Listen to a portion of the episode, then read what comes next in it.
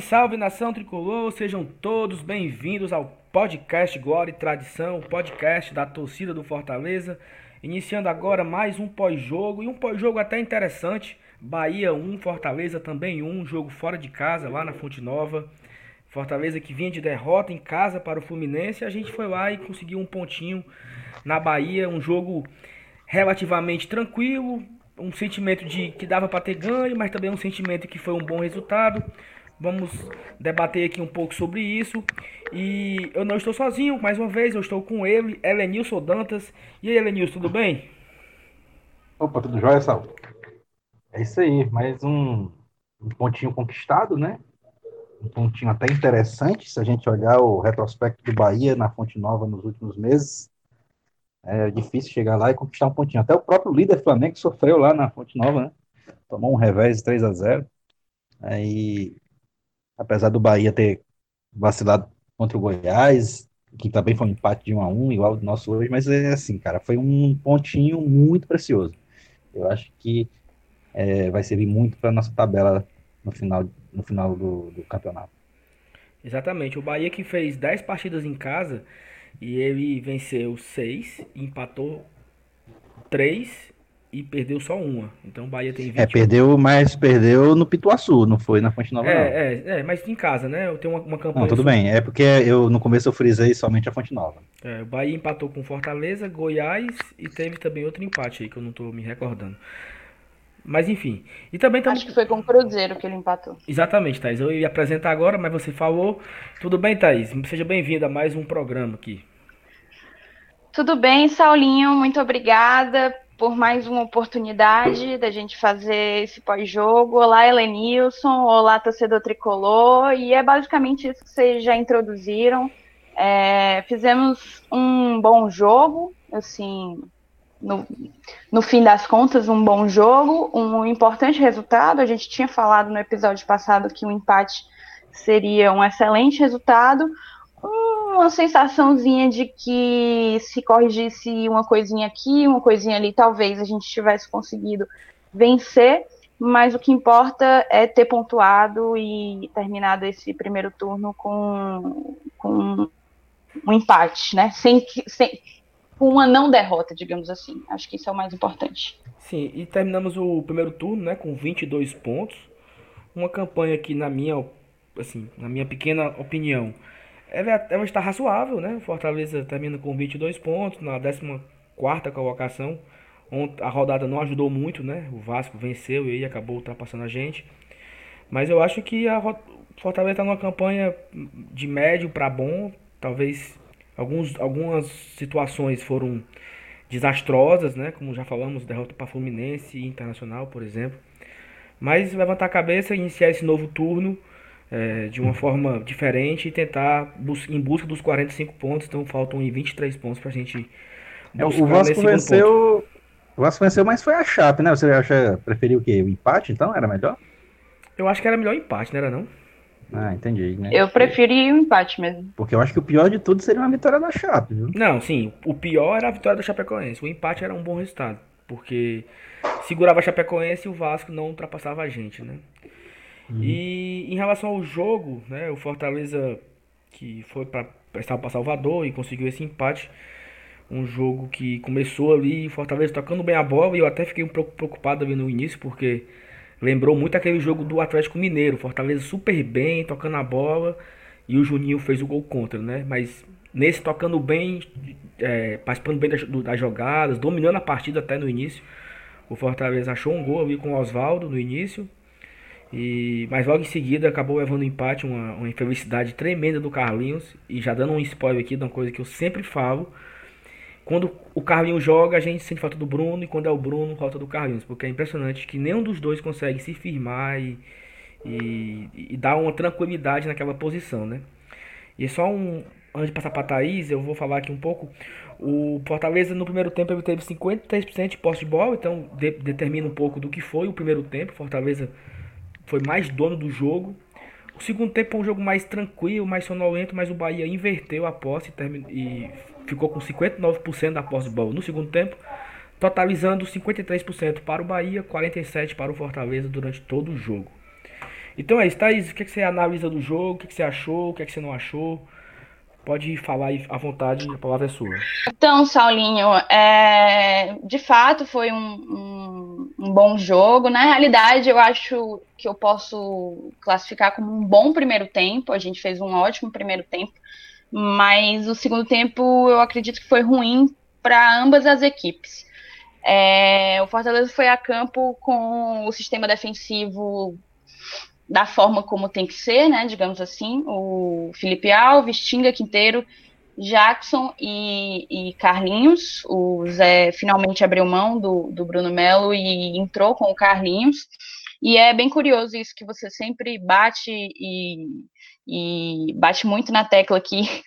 Sim, a gente pede o Carlinhos quando tá jogando com o Bruno Melo e pede o Bruno Melo quando tá jogando com o Carlinhos, porque depois de muita insistência da torcida pelo Carlinhos, a gente acaba levando um gol de empate com um erro individual do próprio, né? É, mas é aquela coisa, coisa do futebol acontece. É, a nossa volância foi Gabriel Dias e Felipe, como a gente já tinha comentado no nosso pré-jogo. Eu realmente acho que era essa a dupla de volantes que tinha que jogar ante a ausência do Juninho, que, na minha opinião, fez muita falta. É, e o Zé inovou trazendo quatro atacantes, né? Ele abriu mão mais uma vez de um meio-campista de criação. É, agora ele tem dois no, no elenco, dois no banco, e mesmo assim abriu mão. E optou por entrar com Romarinho, Oswaldo, Wellington Paulista e Felipe Pires, né? O Fortaleza basicamente defendeu quase que o jogo inteiro com 4-4-2, com as linhas muito próximas umas das outras né? Eu achei isso muito interessante e muito importante, porque demonstrou a solidez do sistema defensivo do Fortaleza. Se a gente pode dizer que na era Zé Ricardo o nosso sistema defensivo foi testado, para mim foi nesse jogo, porque a gente conseguiu resistir bastante aos contra-ataques do Bahia, que costumam ser fatais né? Então, assim, salvo alguns pequenos sustos que a gente levou, até pela qualidade dos jogadores do Bahia, é, o nosso sistema defensivo se portou muito bem, muito bem mesmo. A gente atacava, às vezes, num 4-1-4-1, às vezes num 4-3-3. É, e é aquela coisa, o, o jogo começou muito movimentado, a marcação do Bahia muito alta, pressionando muito a nossa saída de bola e obrigando o Fortaleza a rifar a bola em vários momentos. A gente teve que recorrer a, a lançamentos que não se convertiam em boas jogadas porque o Bahia ficou, ficava e ficou com praticamente todas as segundas bolas. Isso foi algo que a gente comentou no nosso pré-jogo. O Bahia é um time que ele joga, ele marca para ficar com a segunda bola. E isso foi algo que a gente não conseguiu corrigir, digamos assim né? Então, aos 15 minutos de jogo, o jogo já estava resolvido, né? Por quê? Porque aos 10, o Oswaldo ele puxa um contra-ataque e ele vê o Felipe Pires subindo pela direita, faz um passe açucarado, um passe de muita categoria. E o Felipe Pires tem a categoria e a qualidade técnica de vencer o zagueiro na corrida, vencer o Juninho na corrida, vindo por trás, né, do Juninho, e de tirar a bola do goleiro, que é um grande goleiro. O Bahia tem um grande goleiro, o Douglas Frederich. É, a gente, quando eu estava acompanhando, eu até achei que a bola fosse escapar, porque a bola foi com um efeitozinho que dava a impressão de que não ia entrar, mas entrou, acabou morrendo na rede e foi um gol, na minha opinião, muito bonito. Só que quatro minutos depois, nossa alegria não durou muito, né? Durou muito pouco, na realidade. Quatro minutos depois, o Carlinhos comete um pênalti claro, claríssimo. Para mim, não tem nem questionamento. Ainda vi gente falando, ah, foi fora, foi fora, mas a bola estava em jogo ali. Foi um corte que o, que o Arthur foi dar e, e que não pôde dar continuidade porque o, o Carlinhos rapou ele, né? Infantil demais, inclusive porque a gente estava naqueles cinco minutos de estabilização do jogo. Era cinco minutos, aqueles cinco minutos depois que você faz um jogo, você tem que tentar conter ao máximo o adversário que vai querer crescer. E aí a gente acabou dando de presente o gol de empate para o Bahia. O Felipe Alves até foi na bola, mas o Gilberto acabou marcando, né? Só que aí, Saulinho, antes de passar a bola para vocês, eu queria falar duas coisas que me chamaram muita atenção nesse jogo. A primeira delas foi a marcação do time baiano no nosso escanteio curto. eu, pelo menos, já entendi, já percebi que recorrer ao, nosso, ao escanteio curto é uma jogada, é uma prática do Zé Ricardo. Ele gosta muito e a gente já fez gol dessa forma, aquele recuo para o Tinga que lança, faz um lançamento dentro da área, né? Gol e Deve quase ser uma gol, jogada. Né? Como? Gol e quase gol. O Ed Paulista. Gol e quase gol, exato. Perde, né? Sido, né, não? É. Tem, tem sido uma ótima jogada do nosso time. E pela primeira vez eu vi um time marcar o nosso escanteio curto. Não teve um escanteio nosso que a gente conseguiu fazer a jogada do jeito que a gente gosta de fazer, porque sempre tinham dois homens do Bahia lá marcando. E uma outra coisa que me chamou a atenção foi porque desde que o Zé chegou, eu até já tinha comentado isso em algum episódio da gente, a gente meio que deixou de recuar a bola para o Felipe Alves. O, Felipe Alves passou a, a, participar menos das jogadas, né? Geralmente as jogadas agora iniciavam com o Quinteiro, a partir dos pés do Quinteiro.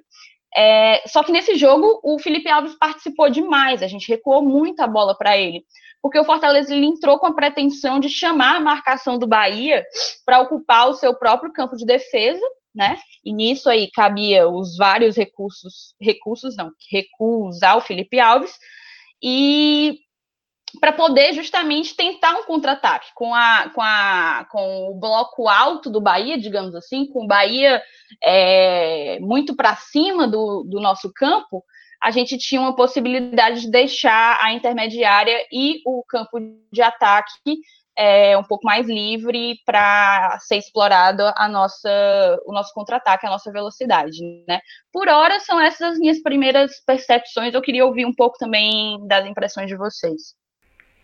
Uma curiosidade que eu trago também, que é uma curiosidade boba, é que foi a terceira partida que o Fortaleza fez com transmissão na TV Vesmares, né? Passou no horário nobre do futebol, domingo às 4 horas da tarde. E foi o terceiro empate, né? Curiosidade aí, porque Fortaleza empatou com o Atlético Mineiro, empatou com o Santos e também empatou com o Bahia hoje, né? Curiosidade. Outra coisa, eu acho que o Zé Ricardo ainda não perdeu fora de casa, né? O Zé Ricardo estreou aqui contra o Inter, empatou com o Santos fora, ganhou de Goiás e é, ganhou do Goiás e perdeu pro Fluminense e empatou com o Bahia. É isso mesmo a campanha do Zé ou tem outro jogo que eu não tô lembrando? Não, acho que é isso mesmo. É, curioso, né? Não perde fora e perde em casa. É um fela, né? Mas é aquilo que a gente falou justamente no nosso, no nosso último episódio, né? O Fortaleza fazendo o dever é, fora de casa, mas não tá conseguindo fazer o dever de casa, não tá conseguindo fazer valer o, o mano de campo. É, a gente vai falar um pouco sobre isso mais na frente, sobre o nervosão e tal, mas é curioso isso. E aí, Elenilson, o que, que você viu de bom nesse jogo aí? O que é que você sentiu saudade do, do nosso antigo treinador ou a saudade tá passando? Como é que passa? O Zé Ricardo coloca quatro atacantes em campo o time joga bem contra o Bahia? Aí é, é tipo como se fosse um, um wave, né? Mas assim, cara, foi um bom jogo, eu gostei. É, o começo de jogo do Fortaleza hoje foi muito animador.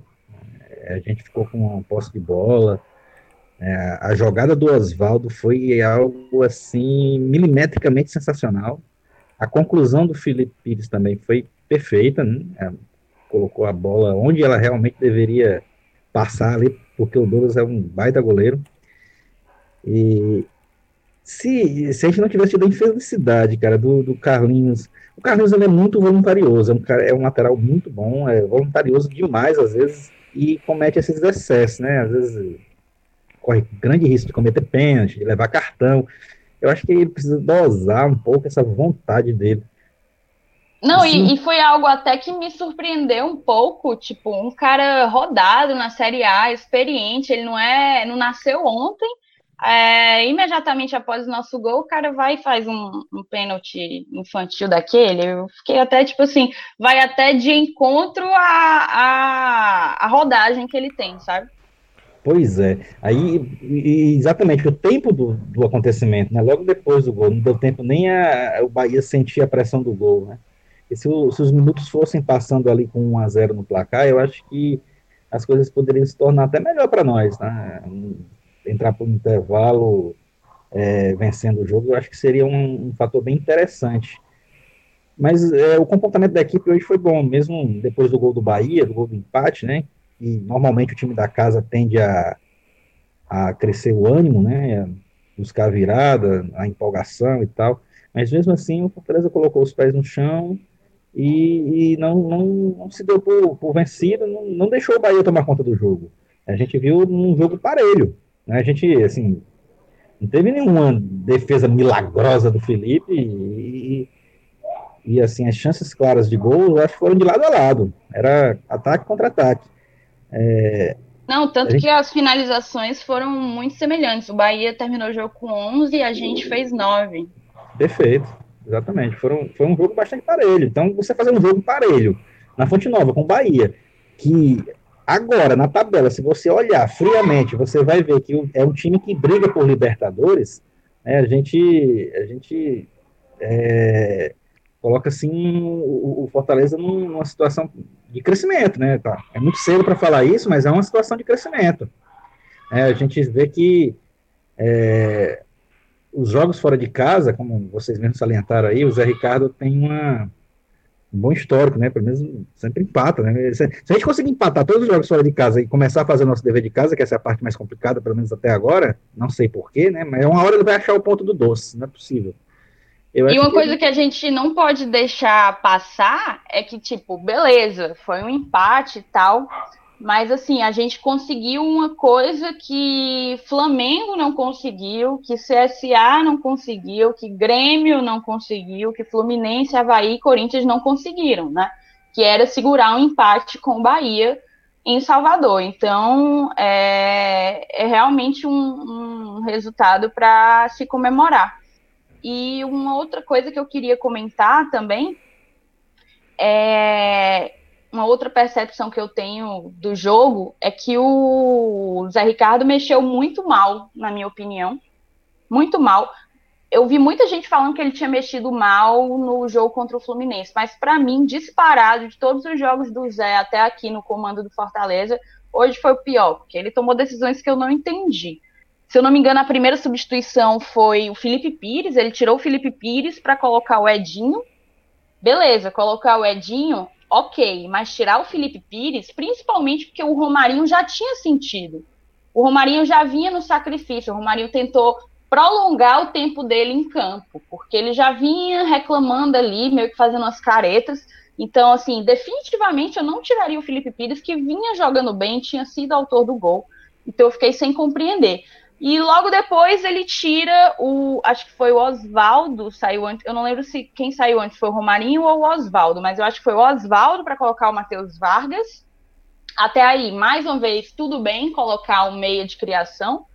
É, só que e a gente sabe que o, que o Oswaldo ele às vezes perde um pouco gás para os 90 minutos, mas assim, a entrada do Matheus Vargas, inclusive a gente comentou isso no último episódio, a entrada do, do Matheus Vargas escancara para a gente que o Mariano Vasquez não tem vez, né? O Mariano no Vasquez já entrou em um ou dois jogos, foi muito bem, pelo menos a torcida gostou do que ele, do que ele apresentou. E o Matheus Vargas foi, foi regularizado, foi inscrito no BID na última sexta-feira e já entrou em, em, no lugar do Mariano. uma substituição que teoricamente deveria ser o Mariano entrando, o Matheus Vargas já furou a fila. Então, assim, há algo com o Mariano Vasquez. Isso não é uma coisa só do Zé Ricardo. Vamos lembrar que o, que o Rogério Senna também não tinha muita simpatia por escalá-lo. É, então, entrou o Matheus Vargas, a entrada do Matheus Vargas e a saída do Oswaldo, para mim, não é o problema. Mas aí a gente vem na substituição mais grave. Além do fato de se ter tirado o Felipe Pires, o cara me entra com o Matheus Alessandro. Tendo Wellington Paulista, no lugar do Romarinho, tendo Wellington Paulista fazendo um jogo sofrível. O Wellington Paulista teve um contra-ataque puxado pela gente, pela direita, que o Wellington Paulista, enquanto a gente tinha dois atacantes já quase chegando na área do Bahia, o Wellington Paulista vinha correndo do meio campo.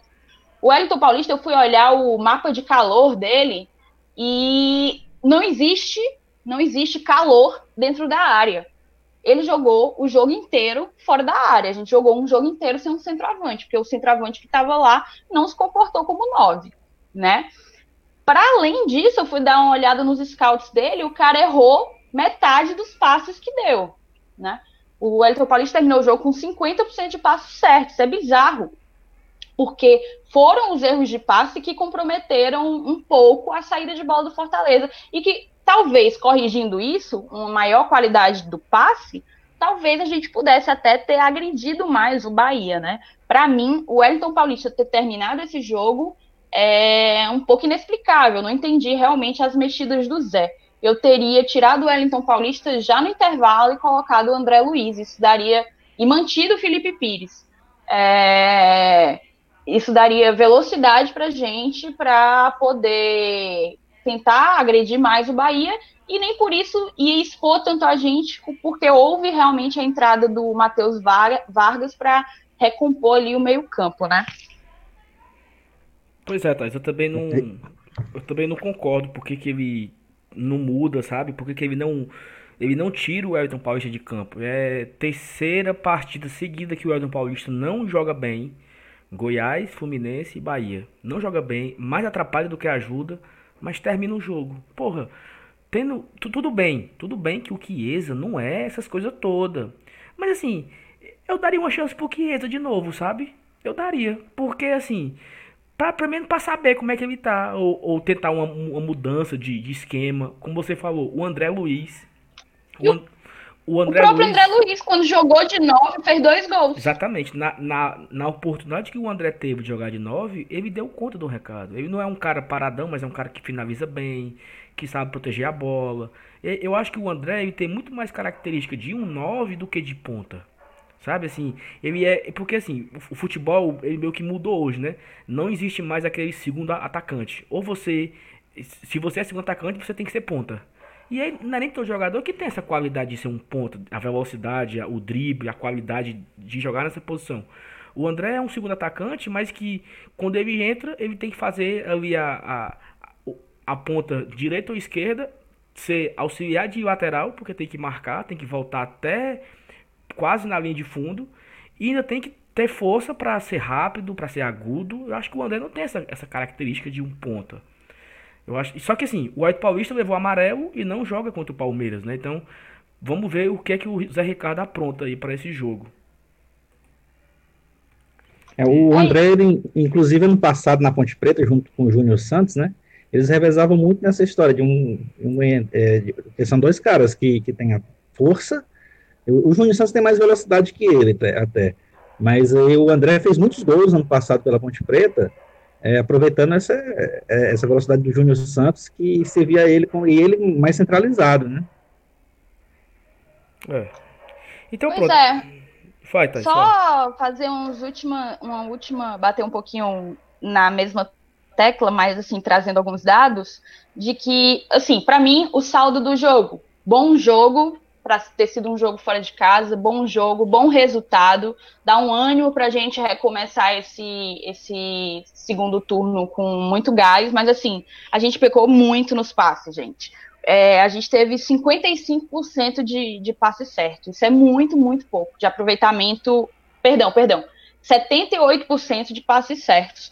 Isso é muito baixo, a gente tem que tentar levar para os 80%, e eu acho que foi isso que meio que é, prejudicou realmente nossa saída de bola. A gente não acertou nenhum cruzamento dos 14 que a gente fez, nenhum cruzamento foi certo. É, o aproveitamento da, das bolas lançadas foi de 55%. Enfim, é, eu acho que é, isso é algo que a gente tem que corrigir, além das finalizações, corrigir a, o passe, ter a posse de bola, mas com qualidade de passe, sabe? Eu acho que quanto menos passes bobos a gente errar, mais fácil da gente agredir o adversário. Perfeito. Então vamos votar no melhor e no pior pra gente ganhar tempo e chamar a vinhetinha aí.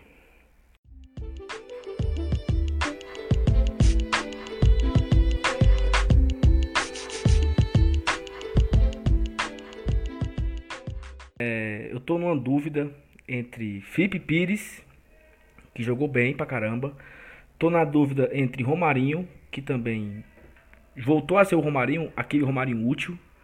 Mas por ter feito o gol, eu vou de Felipe Pires. A minha escolha é Felipe Pires. Mas eu tenho é, menções honrosas a fazer. O Romarinho jogou bem. O Oswaldo jogou muito bem naquela posição. Eu acho que falta ele ainda um pouco de ritmo, talvez, eu não sei, mas é, falta o Oswaldo, na verdade, não é nem ritmo. É assim, é uma maior intensidade durante o jogo. O Oswaldo aparece na partida um momento e some. Aí aparece em outro momento e some. Falta ele uma maior regularidade, uma maior frequência durante a partida. O Jackson fez uma partida espetacular. Eu não sei se é porque ele estava jogando contra o Bahia, que ele se empolgou, mas ele acertou tudo. Não errou praticamente nada. É... E isso. Ele tirou um gol, ele tirou um gol que o Arthur tava ali só para meter para dentro, né? Isso. Tirou o pirulito da boca da, da criança. Exatamente. A, aquela bola ali, eu já, eu assim, eu botei a mão na cabeça e disse, porra. Porque eu vi a bola entrando, assim. E eu, eu achei que a bola ia ser contra. Porque pela, pela televisão pareceu que ia ser um gol contra. Mas é isso. E você, Thaís? Quem você volta no melhor da partida? Gostei de todas as suas lembranças e menções honrosas. Acho que o Romarinho ocupou muito bem o, o meio-campo ali, aquela zona por dentro do, do corredor de meio, né? É...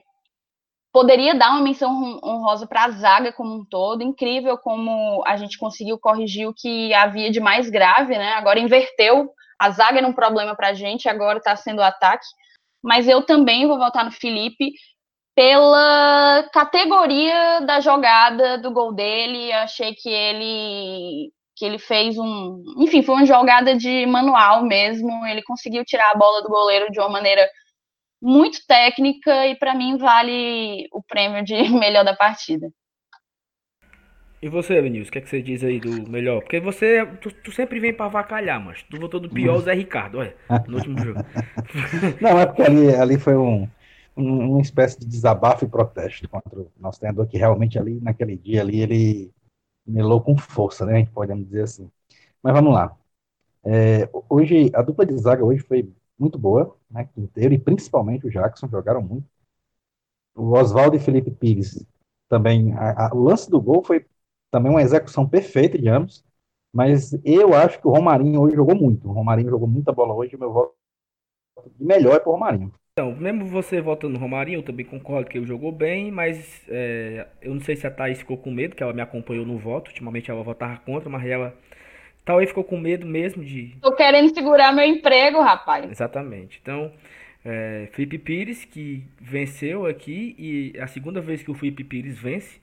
Nós temos como melhor da partida quatro jogadores empatados, cada um com dois votos no nosso ranking aqui, que o Ayrton Paulista, Romarinho, Felipe Alves e Felipe Pires. Todos eles foram vencedores de duas partidas cada, como melhor do jogo. Agora vamos para o pior do, da partida.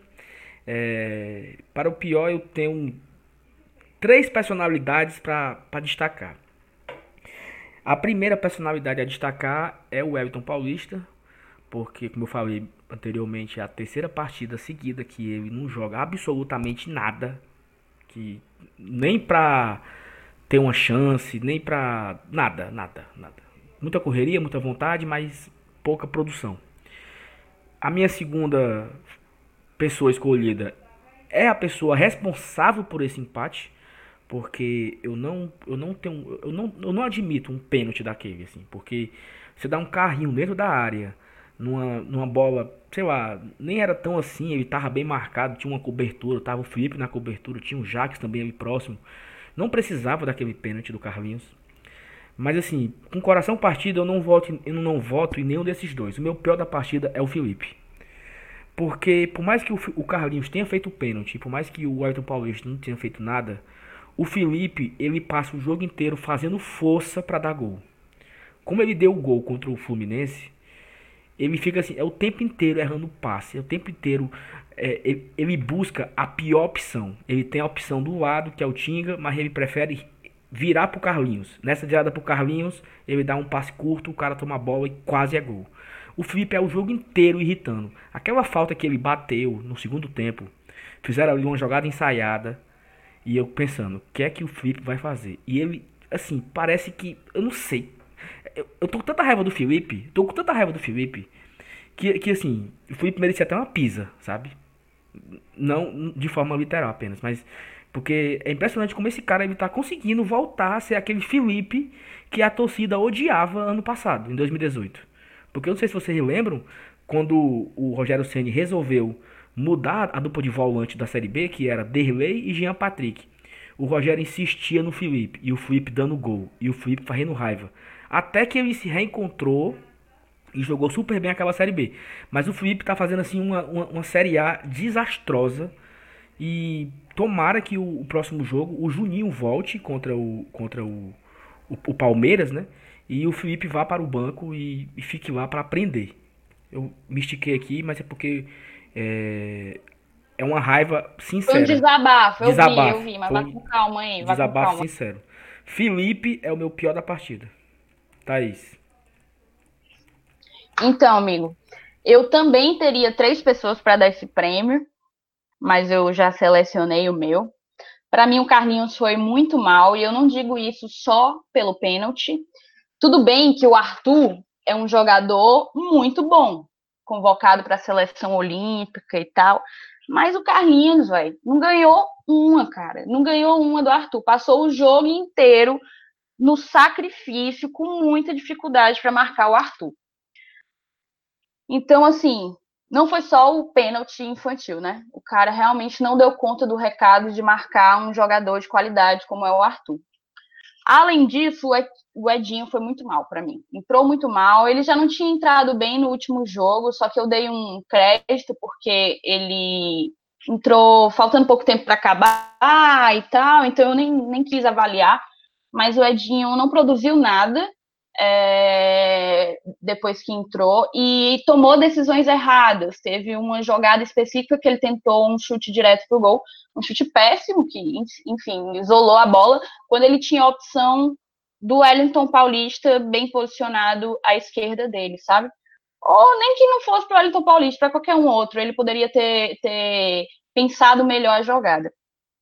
Mas para mim, irrefutável, pior da partida, Wellington Paulista, WP9. É, por tudo que eu já falei até aqui, 50% de, de acerto no passe, velho. Isso não é, isso não é, não é porcentagem de jogador profissional, de jogador que quer vencer. Fora que o cara é um centroavante que não fica dentro da área. Eu achei um jogo muito esquisito dele, achei muito esquisito o posicionamento dele. Quando eu vi, teve uma hora que ele parecia um volante pelo posicionamento dele. E assim ele prejudica toda a construção da jogada, a transição é, de contra-ataque, porque ele já não é uma pessoa de tanta velocidade, ele também já não é mais um menino. Então, eu acho que. Não sei se isso é uma, é uma orientação do Zé Ricardo, mas se for, tá tudo errado. E, para mim, ele foi o pior em campo hoje, com certeza. Na verdade, ele não tinha nem que ter ido a campo, porque para mim não era um jogo para o Wellington Paulista, e eu falei isso no pré-jogo. Para mim era um jogo para André Luiz, que tinha mais velocidade, que poderia ocupar melhor os espaços dentro da área do time baiano e poderia agredir mais, tentar mais, é, enfim, dar mais trabalho para o Douglas. Então, para mim, pior da partida, o Wellington Paulista. E você, Evanilson? Fala aí, é, é, quando eu vi o lance do pênalti, né, do, que o Carlinhos fez, eu já disse, pronto, entregou o jogo, vai ser vai ser o, o homem mal do jogo, é o, o personagem ruim. Aí eu parei para pensar, não, vai que daqui a pouco ele acerta um cruzamento, vai, ou então faz um gol, e aí se redime, né? Mas, cara, eu tava numa dúvida danada entre, quando vocês começaram a votação, eu tava, comecei a pensar. A minha dúvida, eu não, eu não pensei no Felipe não, viu, Saulo? Apesar do seu ódio aí ao, do, momento do Felipe, mas eu sempre estava em dúvida entre o Carlinhos e o Hélio Paulista. Mas aí, para evitar esse triplo simpático, porque para mim tanto faz votar num como no outro, porque os dois foram ruins mesmo. E o Hélio Paulista eu acho que atrapalhou mais em quantidade de lances, apesar do Carlinhos ter atrapalhado na qualidade, porque o lance que ele errou foi fatal. Mas a quantidade de erros do Hélio Paulista foi, hoje extrapolou a paciência de todo mundo. Então, é, para evitar esse triplo simpático, eu voto sem peso nenhum na consciência no Hélio Paulista. Então, o Everton Paulista, pelo segundo jogo consecutivo, ele se torna o pior da partida. E o nosso ranking aqui é com Roger Carvalho com três, três vitórias, né? Até, até estranho chamar de vitórias, né? Três escolhas. O Everton Paulista com dois em segundo colocado. E fica Gabriel Dias, Bruno Melo e o Felipe, que eu tentei, mas não consegui.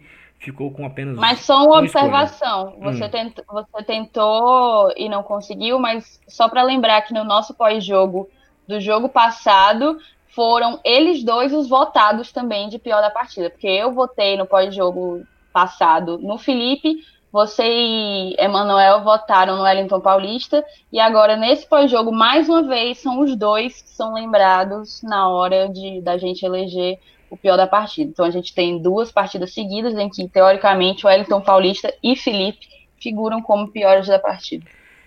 Pois bem, então vamos aqui agora para a parte dos adversários que a gente está secando, né? O nosso nervosão. E no nervosão tivemos algumas partidas bem difíceis nesse final de semana. É, vamos falar aqui um pouco sobre cada uma. Rapidamente, o Vasco ganhou da Chapecoense em Chapecó. Um resultado que para muitos foi bom, para muitos não foi tão bom assim. Esperava talvez um empate, né? Era o melhor empate. O Ceará empatou com o Botafogo em casa, um bom resultado. O Atlético Paranaense perdeu para o Havaí em casa. E, na minha opinião, foi um resultado ruim, mas há quem diga que o Havaí já morreu e eu não, não sei. Para mim foi um resultado péssimo. É, Menilson, tu, tu acha que o Havaí tá morto, não? Rapaz, se o Havaí não tiver morto, velho, então eu, eu, acho que tem uma reencarnação do Lisca aí melhor do que ele, viu? Porque a quantidade de pontos que o Havaí fechou tudo, para não estar tá morto no, no campeonato, é só outro milagre igual aquele que aconteceu no passado, viu? Pois é, rapaz, mas não sei. Futebol é muito, é muito escroto, né? E aí o Fluminense me arruma uma vitória com o Corinthians. O, o goleiro lá do Corinthians ele tá de sacanagem, né? Porque é a segunda partida que ele entrega a, o jogo. Ele entregou uma vitória em casa no último final de semana. E nesse final de semana ele foi. Talvez não foi tão ridículo. Não, talvez foi mais ridículo do que o jogo passado, porque no jogo passado o Leandro Carvalho teve o mérito da batida e tal. Nesse, cara, bola, uma bola fraca na mão dele, ele botou pra dentro. Assim. Não, hoje, hoje foi um frango. Pelo hoje foi um frango. Aquilo não foi frango, não. Aquilo pode, a gente pode classificar como falha, mas hoje foi um frango. Absurdo, cara. absurdo, cara. Coisa ridícula. E o, o, Grêmio deu uma sapecada no Goiás de 3 a 0 e agora tá rolando, nesse momento da gravação, né? São Paulo e CSA 0 a 0 é, uma, uma, rodada não tão interessante, né, pra gente. Por isso foi importante essa, esse um pontinho aí que nós tivemos. E para o próximo final de semana, nós vamos ter Botafogo pega o São Paulo em casa, o Cruzeiro pega o Flamengo em casa, o Bahia vai para São Paulo para pegar o Corinthians, esses três jogos no sábado. No domingo, o Internacional pega a Chapecoense em Porto Alegre. O Ceará vai para Maceió pegar o CSA. O Fortaleza pega apenas o Palmeiras aqui, na Arena Castelão. O Vasco pega o Atlético Paranaense no Rio de Janeiro. E a rodada se encerra com Goiás e Fluminense no Serra Dourada, em Goiânia. Então, uma rodada aí com alguns confrontos diretos, né? É, CSA e Ceará e, e, Goiás e Fluminense. Vamos ligar o secador aí para esses times, para a gente. É, porque, sinceramente, vamos falar mais sobre isso no programa da semana. Mas é muito difícil esperar uma vitória assim contra o Palmeiras, né? O Palmeiras que conseguiu embalar aí novamente com, depois da chegada do Mano Menezes. E o Fortaleza hoje, na, na classificação, é o 14 colocado, como eu falei anteriormente, né? 22 pontos. E de uma forma geral aí, o que, que vocês acharam da rodada? Foi mais ou menos, né? É, eu, eu, eu achei que. Hum, não foi tão ruim, não, apesar da vitória do Vasco. É, a vitória do Vasco, para mim, eu achei era melhor do que a vitória da Chape. O ruim mesmo foi a vitória do Fluminense. A vitória do Fluminense contra o Corinthians, realmente, eu não esperava. Eu achava que, principalmente o jogo sem Brasília, e, a, e a torcida do Fluminense não está tão empolgada assim, se duvidar, eu acho que é capaz de ter dado mais torcedor do Corinthians do que do Fluminense lá em Brasília. E mesmo assim, o Fluminense conseguiu fazer mais três pontinhos aí. Esse foi o resultado ruim. E, e das duas umas, né? Das duas, uma. Ou o Fluminense embala de vez, até porque o próximo jogo dele, como você falou aí, é com o Goiás, né? De Serra Dourada. É outro confronto direto. Exatamente. E, e eu, não, eu não acho difícil o Fluminense vencer o Goiás lá no Serra Dourada. Aí, aí o Goiás é a hora de, de realmente a gente saber quem é que que vai entrar para a briga lá no Z4 de, de, uma vez por todas, porque o time que passa muito tempo fora da zona. O Goiás chegou a, a passear lá em cima, entre os 10 melhores. E, e, agora no segundo turno entrar no, no, no Z4, é, eu acho que começa a virar um sério candidato, viu? O, o, o, o Goiás ele tá com a terceira derrota seguida, né? Que ele ele vem, né? E eu acho um jogo difícil, eu acho que um jogo que torcer por um empatezinho aí seria interessante. Porque, Ave Maria, Fluminense e Goiás, Fluminense ganhar, passa o Goiás. Essa preocupação com o Fluminense só mostra que a gente realmente conseguiu ressuscitar, ressuscitar um morto. Exatamente, cara. Puta que pariu. Era pra gente estar agora no máximo com. Se tivesse vencido, tinha, tinha feito 12 pontos, empatava hoje, tava 10 pontos de diferença aí pro Fluminense. Né não? E agora estamos só a 4. Eita porra. Mas é basicamente isso, cara. Tipo, não dá para escolher todos, não dá para esperar que todos os jogos vão, vão encaixar direitinho pra gente. Para mim foi ruim o Havaí ter vencido, para mim foi ruim o Vasco ter vencido. Eu preferi um empate entre Vasco e, e Chapecoense. E pelo amor de Deus, velho, o Cássio fazer um negócio daquele sem condições. Então, mas é isso, pelo menos a gente fez nossa parte, que foi pelo menos garantir um ponto fora de casa e vamos seguir para esse segundo turno que acho que vai dar bom. É, e, e, naquela análise que eu sempre falo aqui, que o Fortaleza ele precisa ter um equilíbrio entre casa e fora, né? E em casa nós, como eu falei, não vou ficar falando disso toda, toda vez para ficar para pra ir atualizando a cada rodada. Fortaleza perdeu 14 pontos em casa, né? Mas fora de casa ele já ganhou 9. Com o empate hoje foi o nono ponto fora de casa. Então isso no, no, nos diz que estamos com um saldo devedor aí de 5 pontos. É aceitável esse saldo devedor de 5 pontos. Fortaleza hoje é o décimo colocado como visitante e apenas o décimo sexto como mandante. Então a gente precisa voltar a mandar em casa. Foi a nosso, nossa pauta do, do nosso último programa. Se você não ouviu, ele ainda está no feed, né, para você dar o play. Analisamos o, o nosso desempenho em casa. Tivemos um, um papo super interessante, super rico sobre a homofobia nos estádios. E falamos também do desse pré-jogo. E que mais, Thaís? Foi, foi só isso, né?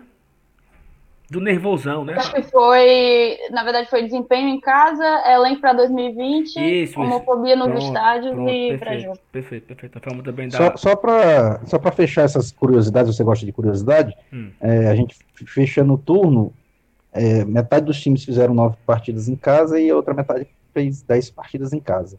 A gente está na lista dos que fiz, nós fizemos só nove partidas em casa nesse primeiro turno. É, e assim, mas por, eu, eu não sei se isso é bom ou se isso é ruim, porque nós também fizemos 10 partidas em casa, né? Porque foi um clássico, né? Jogando em casa. Não, não, mas aí a gente jogou com uma minoria de torcida, não, nada a ver. Sim, eu Aquilo sei. ali foi. Não, eu sei, mas. não, não, não, em casa não casa. conta, não, também não conta, não. Não, não, mas, mas eu digo assim, se a gente tivesse vencido o jogo, é, contaria. Entraria pra estatística pra de fora de casa. Não, eu sei, cara, eu sei. Mas eu tô falando isso. Entraria pra estatística de fora de casa. Mas assim, seria um, um, uma coisa. Como é que eu posso dizer assim? Teria sido muito bom, porque nós teríamos tido 10 partidas em casa no primeiro turno e 10 também no segundo turno. Mas como não ganhamos, né? Assim, eu, eu sei, que, eu sei que é, é fora de casa. Eu tô, tô aqui me lamentando por aquela derrota ainda, que não, também doeu um pouco. Mas enfim, é isso, né? Mais algo para falar ou, ou não? Pode acabar aqui. Por mim, também acho que a gente já falou do que dava para falar e vamos esperar o feedback dos nossos ouvintes. Pois então pronto. Então obrigado a você que nos ouviu, nos acompanhou. Tentamos gravar rápido. Acabou o jogo, nós já começamos na gravação para quanto mais cedo gravar, mais cedo editar, mais cedo postar. Para o torcedor ainda ouvir nessa noite de domingo. Ou ouvir amanhã indo para o trabalho, ou qualquer momento, porque essa é a grande característica do podcast. Você pode ouvir qualquer hora, em qualquer local e sem problemas nenhum. Então, muito obrigado a todos. Lembrando a você para seguir as nossas redes sociais, no Twitter e no Instagram. Segue também nas plataformas que você escuta lá no podcast, no Apple, no Google, Castbox, Anchor ou qualquer outra plataforma que você tem no seu celular. Valeu, pessoal. Obrigado. Compartilha o nosso episódio. Quinta-feira temos programa especial mais uma vez. É, então é isso. Até a próxima. Valeu, Thaís. Valeu, Denilson. Tchau. Valeu, galera. Valeu, Valeu. ouvinte. Tamo junto, nação. Vamos para esse segundo turno. Forte abraço. Valeu. É sangue no olho e o coração na ponta da chuteira. Aos 47 do segundo tempo eu insisto, eu luto com fé a vida inteira. Na selva sou rei, no campo sou valente. Arquibancada é a alma da gente. Minha nação é tricolor, tua camisa, meu amor. Somos milhões no só abraço. Salve o tricolor de aço. O som da batida na palma da mão. A voz da torcida vem do coração. Que canta, que agita, que grita.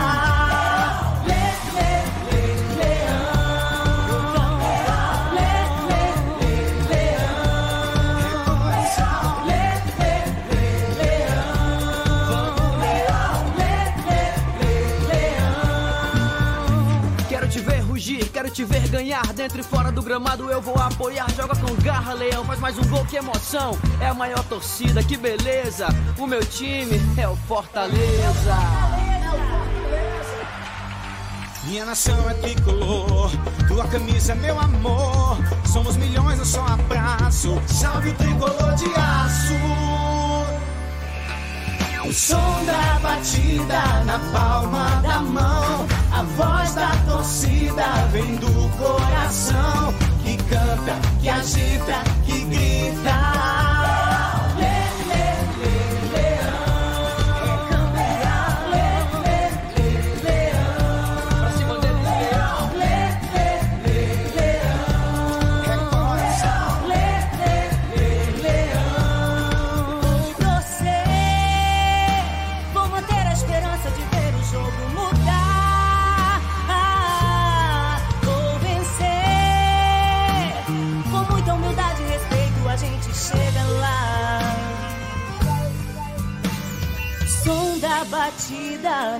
palma da mão. A voz da torcida vem do coração que canta, que agita, que grita.